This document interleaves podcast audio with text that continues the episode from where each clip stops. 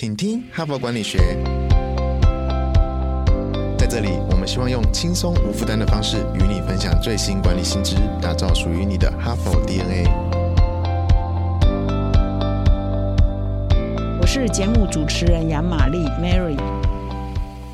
大家好，欢迎来到哈帕第两百零一集哈。我们刚刚度过两百集哈，我感谢各位听众的收听，我们也突破啊两百万人次的收听哈，再一次的感谢。那么这一个礼拜呢，又是一个新的一周嘛，所以我们选了一个可以说是在我们的日常生活跟职场上常常都会遇到一个情境，就是我们需要去做谈判哈。那么谈判呢，也可以说是管理学上非常普遍的一个常常会遇到的情境哈。所以如果你到我们哈佛商业评论的官网打下这个关键字叫谈判呢，一共可以跑出五百多篇文章哈，所以文章真的是非常的多哈。那也就是为什么我们决定在这一集呢，来好好的来分享一下到底什么是谈判，以及谈判跟我们的工作啊，跟我们的生活的关系到底是什么哈。那么到底谈判是什么呢？我觉得这两个中文字啊，谈判哦，会让人家觉得实在是非常伟大的、非常高深的哦，非常严肃的事情。我们谈到国与国之间的谈判、外交的谈判哈。但事实上呢，它其实不一定是那么啊，比如乌俄战争啊，两个国家要谈判，或两岸关系，两岸关系要谈判，中美贸易哈要谈判等等，它不一定。当然，那么高也是一种谈判，但是事实上，在我们的日常生活里头，无处不谈判然后，所以呢，我也到 Google 去查哈，我用关键字说 Wiki 哈，Wikipedia 也有一个说明哈，到底什么是谈判啊？有详细的说明，谈判就是两个或两个以上的呃个人啊，或者是群体。因目前没有一个共识，他们要找到一个共识哈，所进行的一个对话的过程，那到最后希望找到一个有共识的一个结果，那就是谈判哈。那么事实上，在我们的日常生活里头，小到啊夫妻之间哈，比如说我现在要决定去哪里玩哈啊，可能一个要去屏东，一个要去台东，哎，这两个就要开始谈一下嘛，要一个共识嘛哈，或者是亲子关系啊，哎说我们假日哈，有的说要去玩，有的要看电影，有的要去吃美食哈，哎。大家利益不一样啊，呃，就是喜欢的事情不一样，哎，那也会要谈判哦。或者你去找工作啊，对方说要给你薪水四万，你觉得应该四万五才合理哦，你想要提高你的薪资，那也是一种谈判啊。去买房子也一样啊，你一千万开价一千万，你希望谈到八百五十万，你怎么谈下来？那也是一种谈判呢哈。所以呢，从呃工作呃到家庭到购物哈，甚至你去菜市场买菜好了，哎，对方说一斤要十块，你称一称一共五斤，你认为五十块？如果按照定价，五斤就是五十块。你觉得嗯，应该要便宜一点啊？我买这么多啊，五斤啊，五公斤啊，或者是五斤，哎，应该再便宜一个呃，不要十个 percent 好了，变成呃四十五块。哎，那也是一种谈判了哈。所以其实人生无处不谈判。其实我们每一天呢都在做谈判的事情，只是我们没有感觉，我们不认为这些是谈判哦。事实上，协商啊，寻找一个共识啊，对一个价格有共识啊，哈啊等等啊。就是一种谈判哈，所以为什么在《哈佛商业评论》有这么多文章？因为这些都可能被这个作者拿来当做，哎，这是一种谈判的情境，不管是在职场上会发生，在家庭中会发生，在公司与公司之间会发生，甚至国与国之间呢都会发生谈判哈。所以你就知道说，哇，谈判哈是我们日常生活都会遇到的哈。那有时候我们不用谈判这个词啊哈，就是按我们协商哈，我们就是一个协商的情境哈，感觉就没有那么好像层次很高。哦，要中美大战要谈判哦，这种感觉就非常的严肃嘛。或者是我们沟通一下，沟通一下，你想去这里，我想去那里，你的薪水是多少？我认为应该多少啊？这种有时候我们用词呢，就会不用谈判这个字啊，在中文里头，我们说哎，讨价还价一下，协商一下，沟通一下，那可能呢，那个情境呢，都是蛮符合这个所谓的谈判啊。所以呢，这一周呢，我们就来谈谈说，在日常的生活里，在工作职场里哈啊，我们应该具备什么样的谈？判力哈，就是分享这一方面的主题。那么今天呢，我就从比较软性一点来谈哈，因为我觉得谈判这两个字，大家一听都会觉得哇，太伟大，跟我无关哈。事实上是跟你有关的哈。那我也选了一个比较容易接受的呃谈判的理解的文章，先开始哈，从这个呃层面先开始来带你了解说，哎，谈判是一个怎样的情境哈。那我今天啊选的这一篇文章呢，曾经是《哈佛商业评论》的某一期的封面哈，它的封面的标题叫“谈判”。心理战哈，就 emotion and the art of negotiation 哈。那这一篇文章的作者他写的时候呢是比较年轻的一个作者哈，他还有这个影音哈，也在我们哈佛商业评论官网上也有关于这一篇文章的影音哈。那叫 Alison 伍德布鲁克斯，他是哈佛商学院的一个助理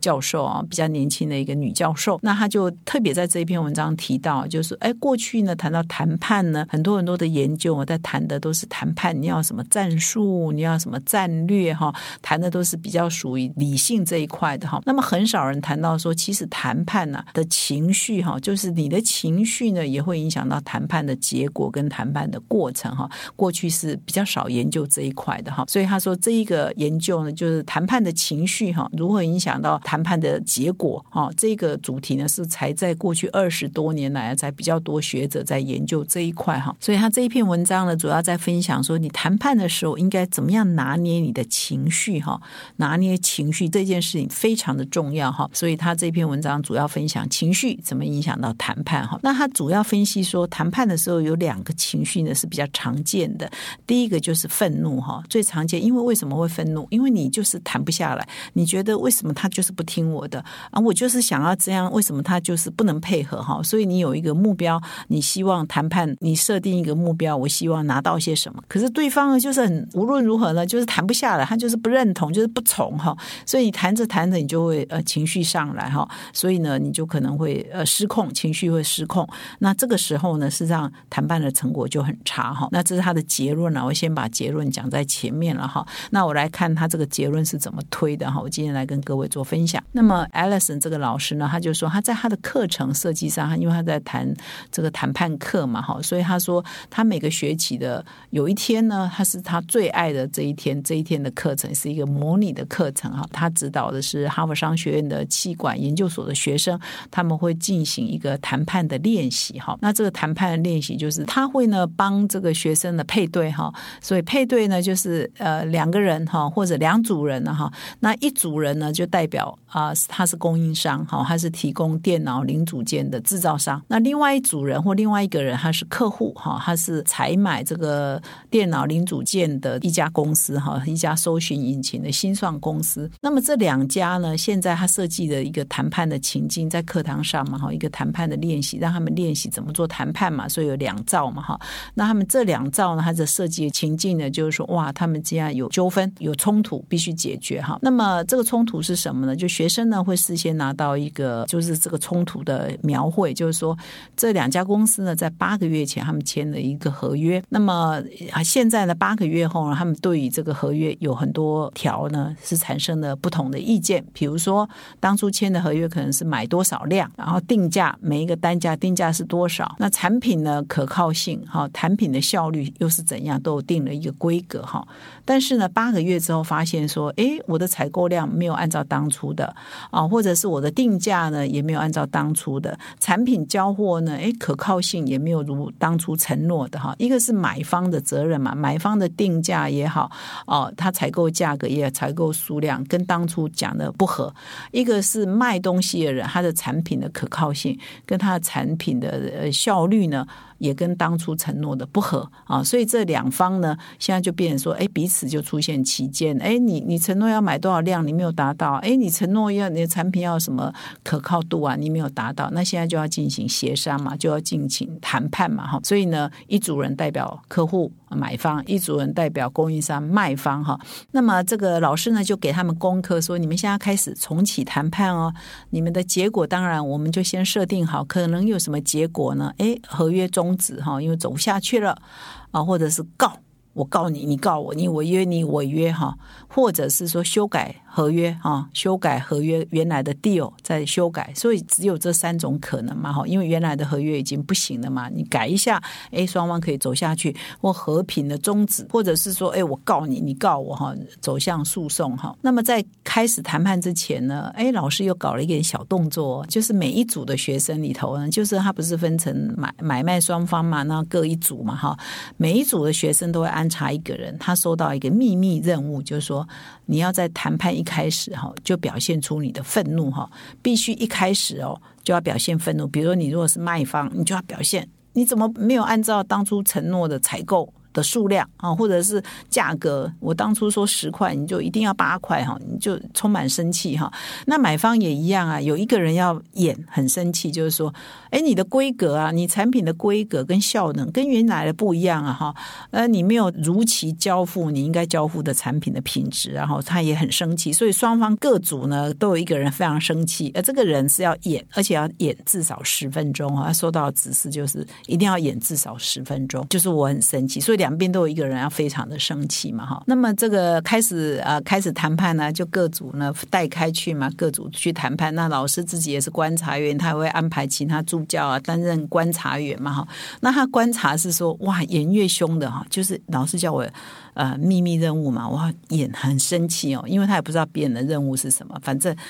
他要演的很像，演的越生气的那一组呢，发越愤怒的那一组呢，就是两边各有人非常愤怒的那一组呢，哇，进入谈判的结果呢是最不理想的，都是哈，就两边都有很生气的人，演的非常生气的那一组呢。都是没有办法重改合约，也没有办法和平终止的哈，都是走入诉讼啊，陷入僵局哈。就是演的越凶、越愤怒的那一组啊，就是越不可能达到就是和解的这个结果。都是说，那我们来告啊，你来告啊，我也告啊，哈，结果都是这样子。那那个老师说啊，他三十分钟啊之后再去看哦，哇，有的人真的演太像了，彼此呢已经都结束了，结束了说啊好，那个就是结束了，我们要回到教室来哈，来分享你们这。整个谈判演练课程的心得，回到教室来，还是有一些学生在彼此咆哮，这种演真的好像上升了，就是我的生气啊，就是把这个演演到极致了哈。所以即使是应该结束了哈，应该讨论结束，还是在彼此咆哮，而且彼此呢对骂哦，就是演的太像了，演的把那个愤怒发挥到极致哈。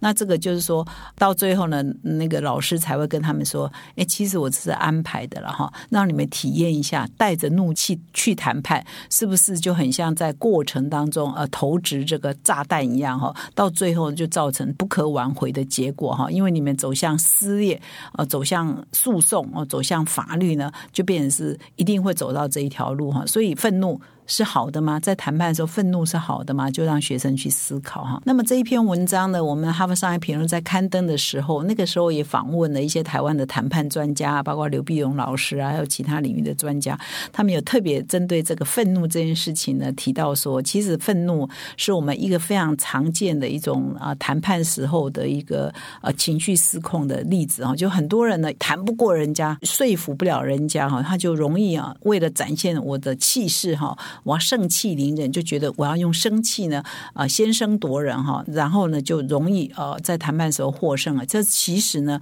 以为愤怒哦、生气就可以压过别人，就可以气势上赢过别人，以至于你的谈判会按照你的呃理想去做呢，去去完成了。其实上是一个迷思啊，哈，就是说反而呢是会误事的哈。为什么？因为很多你的谈判对方哈，他并不会因为你要看他的情况嘛哈，绝大多数的情况他。并不会因为你的愤怒而他就妥协嘛？因为他如果妥协了，因为你的愤怒他就妥协了的话，那他也得不到他要的嘛。哈，所以你要去看看，你要赢过对方，绝对不是用这种粗鲁的哈、粗暴的情绪上的粗暴就可以赢过对方嘛。哈，如果你是一个父母的话，你应该也。也会认同我所讲的嘛？有时候小孩子不听你的话哈，你要沟通，你要协商，而不是对他给他生气啊。就说那你我断绝父子关系。我们电视上常常在演，我你出去就不要回来啊。比如说他想要去那，你不要给他去，这也是一种协商嘛。你有时候发狠就是说你出去就不要给我回来啊。那到最后你他一出去一关门你就后悔了，觉得啊完了，他现在出去三更半夜会不会呃怎么样啊？流落街头啊，或者是遇到坏人，你反而没有台阶下呃，然后愤怒。呢，反而把事情逼到更糟糕的状况嘛，哈，所以呢，谈判的时候还是要 EQ 好哈，不能够以为生气就可以先声夺人，就可以盛气凌人，就可以达到你的目的哈。那么焦虑这件事情又怎么样影响到谈判？根据 Ellison 的研究，就是我们在谈判在协商的过程中呢，会出现一个两极的情绪的反应，一种就是说很生气、很这很愤怒哈，那另外一端呢，就是呃焦虑这一端，就是哎我谈不下来，我充满焦虑哈，那你就会出现想要逃。离现场是属于逃的部分，所以一个是打啊，一个是逃。那么 Alison 就强调，事实上呢，一个成功的谈判呢，它很需要耐心哈，你要耐心，要谈 要耐心啊，因为如果那么容易谈呢，那就比较谈判了嘛哈，大家一坐下来就有共识，那就不用谈判了嘛。所以你一定要有耐心，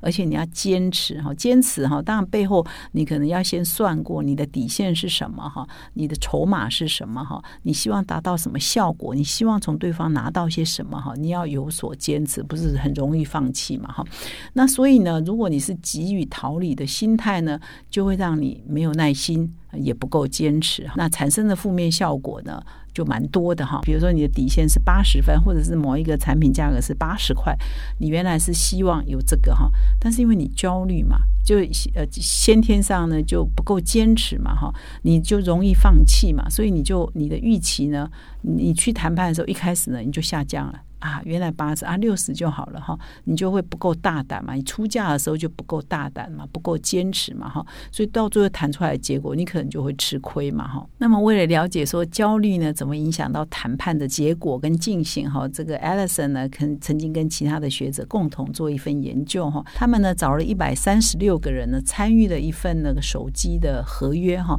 就是他们要去买手机嘛，那签合约，那必须要在这个购买的价格啊以及它的保固期有多久啦？以及它的合约，我们常常不是要合约期限嘛？哈，这个合约是两年还是三年？这个期限必须要达成一个共识哈。那么他们呢，为了让这个研究说焦虑怎么样影响他们，到时候他们在签合约的时候，他们的行为是怎样呢？他就故意让一半的人哈，就把我们常常会有对照组嘛哈，一半的人呢就先制造他们在。过程当中哈，或者是在当下呢，有一种焦虑的感受啊，就让他们连续呢三分钟呢看一部电影，叫做《惊魂记》哈，那里头呢充满很多这个。害怕的啊，让人家感觉焦虑的内容，而且它的主题曲呢也充满了威胁哈，呃，很不舒服哈。那另外一群人呢，对照组呢就听很愉悦的音乐哈，然后让人家感觉很快乐的音乐哈。那么，所以呢，听着《惊魂记》的这一群人呢，一半的人呢就会觉得很不舒服嘛，有的人手心开始冒汗呐，有的人会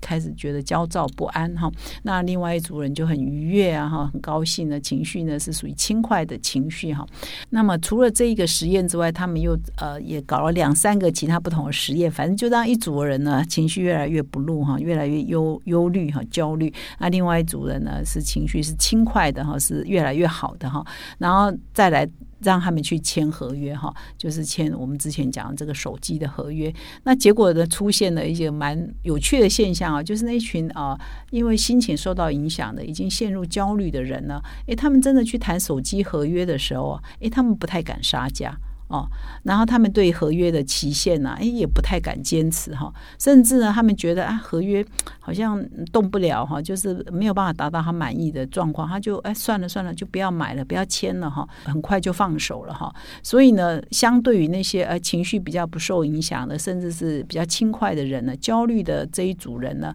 他所达成的交易的财务吸引力啊，就是他拿到的这个财务的优惠啊，是低于另外一组百分之十二哦。低这么多，所以这个只是一个情绪哈，就会影响到你们谈判的结果。百分之十二，他拿到优惠低于另外一组百分之十二，我觉得这是蛮高的。所以呢，优秀的谈判人员呢，常常会故意让对方感到焦虑哈，就会放弃。而且他他这种焦虑就是啊，算了算了，你要的话我就给你了哈。就是他，因为他他自己觉得他是弱势哈，他是劣势，他谈不过人家，那我就底线就放弃了哈。所以优秀的。对方呢，就会常常让你感觉到你焦虑，你不想坚持哈，你没有耐心，那你就是输家嘛哈。那么以上呢是我今天的分享，就是谈判的时候呢，我们最常犯的两个情绪错误呢，一个就是愤怒，一个是焦虑，我们要尽量避免。那么感谢你的收听，我们明天再相会。